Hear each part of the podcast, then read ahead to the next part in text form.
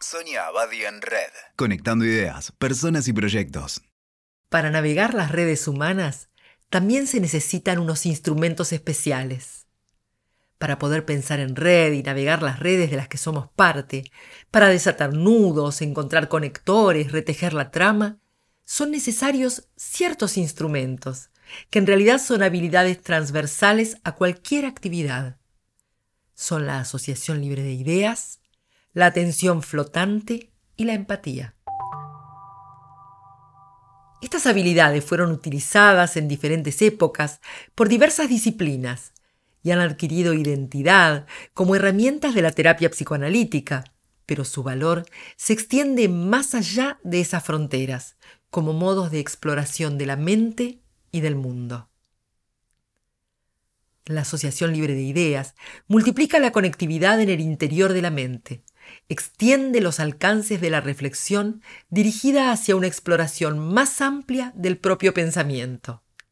Así, las ideas fluyen libremente, se conectan de infinitos modos, más allá de la lógica, la causalidad y la secuencia temporal. Las ideas conscientes se nutren de las ideas e imágenes inconscientes, lo actual entra en sintonía con recuerdos, experiencias y saberes olvidados. Esta libertad de combinaciones sin fin es la característica del pensamiento creativo. De hecho, el entrenamiento llamado brainstorming, que consiste en reunirse a proponer ideas sin orden, lógica ni censura, es una herramienta de asociación libre de ideas que se usa hace tiempo en los grupos de trabajo como modo de activar la colaboración creativa. La atención flotante, por su parte, activa la apertura hacia el afuera. Es una antena hacia el mundo y los otros, diferente de la observación o de la atención focalizada. En este estado opera la intuición como forma inmediata de conocimiento y genera una aprehensión totalizadora y no parcializada, ya que incluye climas emocionales, signos gestuales y datos implícitos. Por el contrario, cuando decimos estar atento, nos referimos a la atención focalizada, derivada del pensamiento lineal. Ese tipo de atención que reclama exclusividad, porque no podemos ver más nada, puede llegar hasta una visión en túnel de la realidad. Es como ver el mundo a través del ojo de una cerradura. La atención flotante, en cambio, característica del pensamiento en red, es una experiencia abarcativa y por lo tanto una forma ampliada de registro de oportunidades. Por otra parte, cuando la asociación libre de ideas y la atención flotante se activan en el diálogo con el otro, predisponen a la empatía, esa capacidad de entrar en sintonía con las otras personas. Y esta es la manera más genuina de comunicación, ya que no necesita forzar afinidades intencionales ni alianzas interesadas. Estos tres instrumentos, asociación libre de ideas, atención flotante y empatía, aparecen en los más diversos ámbitos, y de lo que se trata es de sumergirse en el ruido de la vida. Es frecuente sentir que las interrupciones atentan contra los estados creativos. Sin embargo, la inclusión relajada de otras fuentes de inspiración activa y enriquece los estados creativos. Es decir, que cuando estamos demasiado concentrados en un tema, salir a recorrer la ciudad, intercalar un diálogo trivial con otro, observar a la gente y la naturaleza, escuchar música, nos permiten ampliar nuestra red creativa. Sin embargo, algunas personas muy imaginativas tienden a aislarse para crear, esto los aleja de percibir las corrientes de interés que circulan en un determinado momento y a veces incluso de tener éxito con su obra, que ya no refleja a nadie más que a ellos mismos. Otros intentan averiguar qué les conviene producir para satisfacer una demanda, pero pierden contacto con la fuente interior de su creatividad y solo pueden imitar lo que ya existe. Nicolás, productor discográfico, nos cuenta su experiencia con los músicos de rock. Comenta que están aquellos muy talentosos que no llegan a ser reconocidos porque son tan egocéntricos que el público no alcanza a comprenderlos. Y cuenta que hay otros que solo buscan imitar modas, escuchando todo lo nuevo que se edita y con esto apenas logran estar actualizados. Pero los verdaderos y grandes músicos, en cambio, son los que descubren y a la vez crean una nueva tendencia. No buscan linealmente lo que funciona en ese momento en el mercado, sino que navegan las corrientes sociales y culturales, incorporando ideas desde diversas fuentes.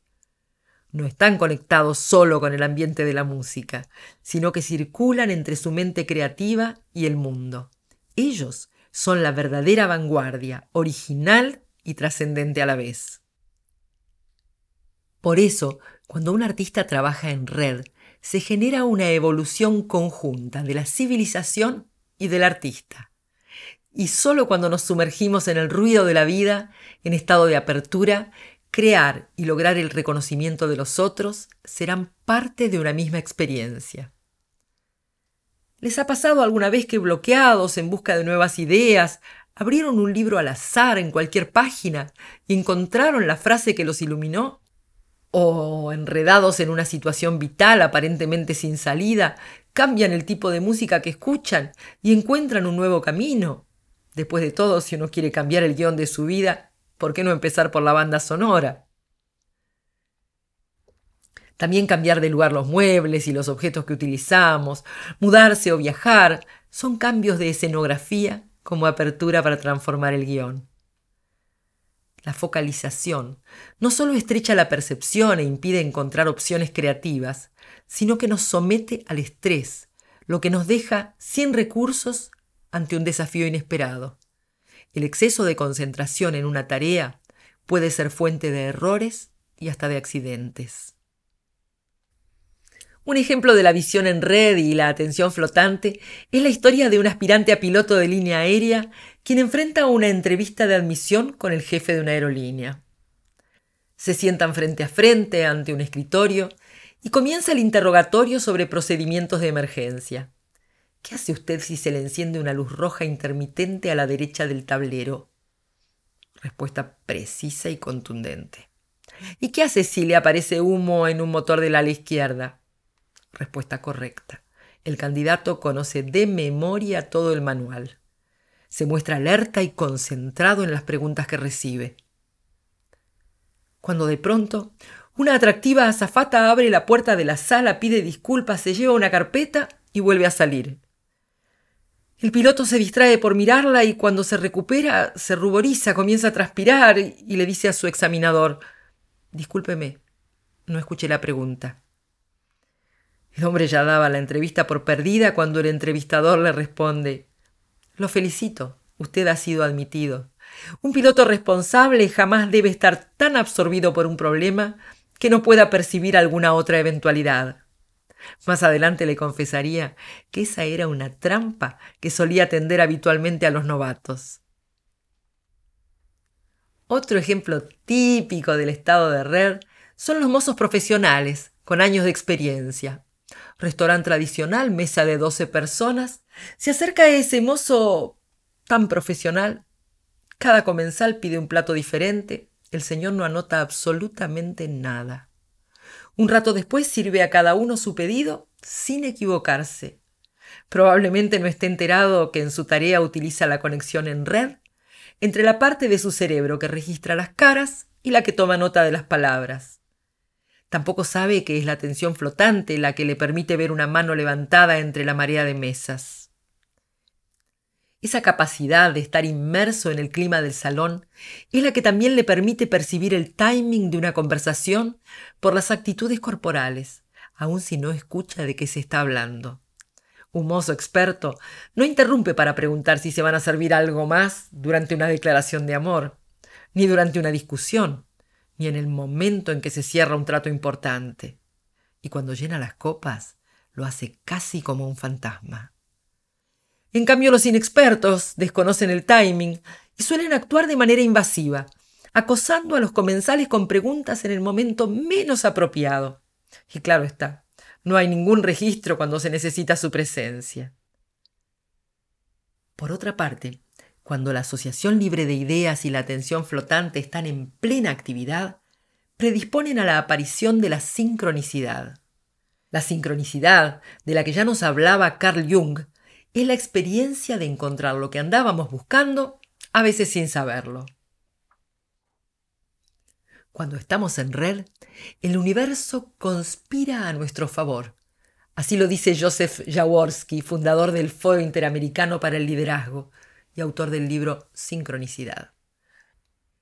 A esta experiencia los creyentes la llaman pequeños milagros, los creativos la reconocen como sincronicidad y los empresarios desde siempre la llaman oportunidad.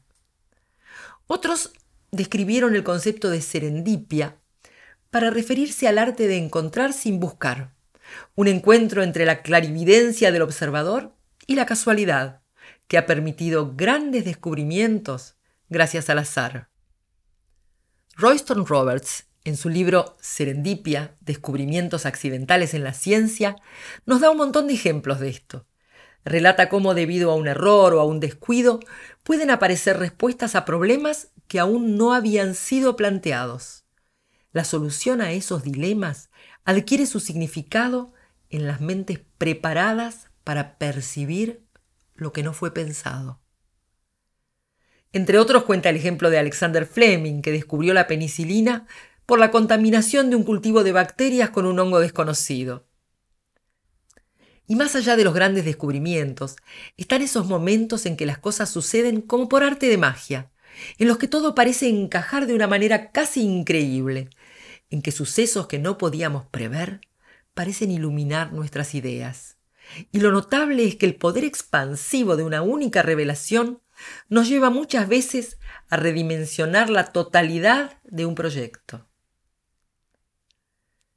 Por eso, en momentos de desconcierto y bloqueo creativo, es útil instalar nuestra preocupación en la red y desentendernos de ella, a la espera de la sincronicidad al desarticular la observación focalizada, activamos la sintonía con el entorno y comenzamos a prestar atención a las indicaciones que reflejan nuestras preocupaciones e intereses actuales y que los podrían potenciar o respaldar.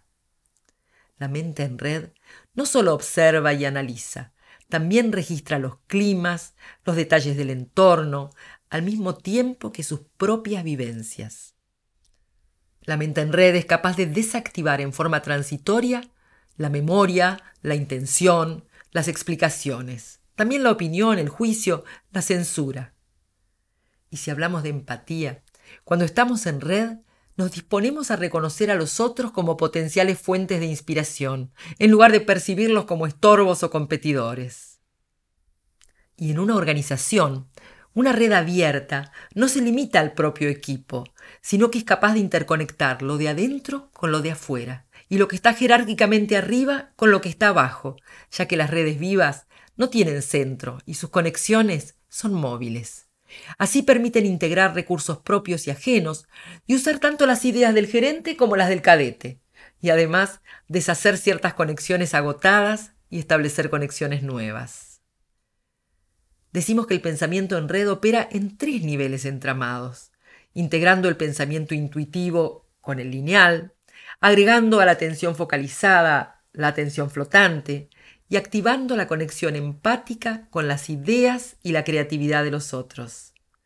De este modo, nuestra conectividad hacia adentro y hacia afuera se multiplica y se expande, y ahí es cuando aparece la sincronicidad. Escuchaste Sonia Abadi en Red. WeToker. Sumamos las partes.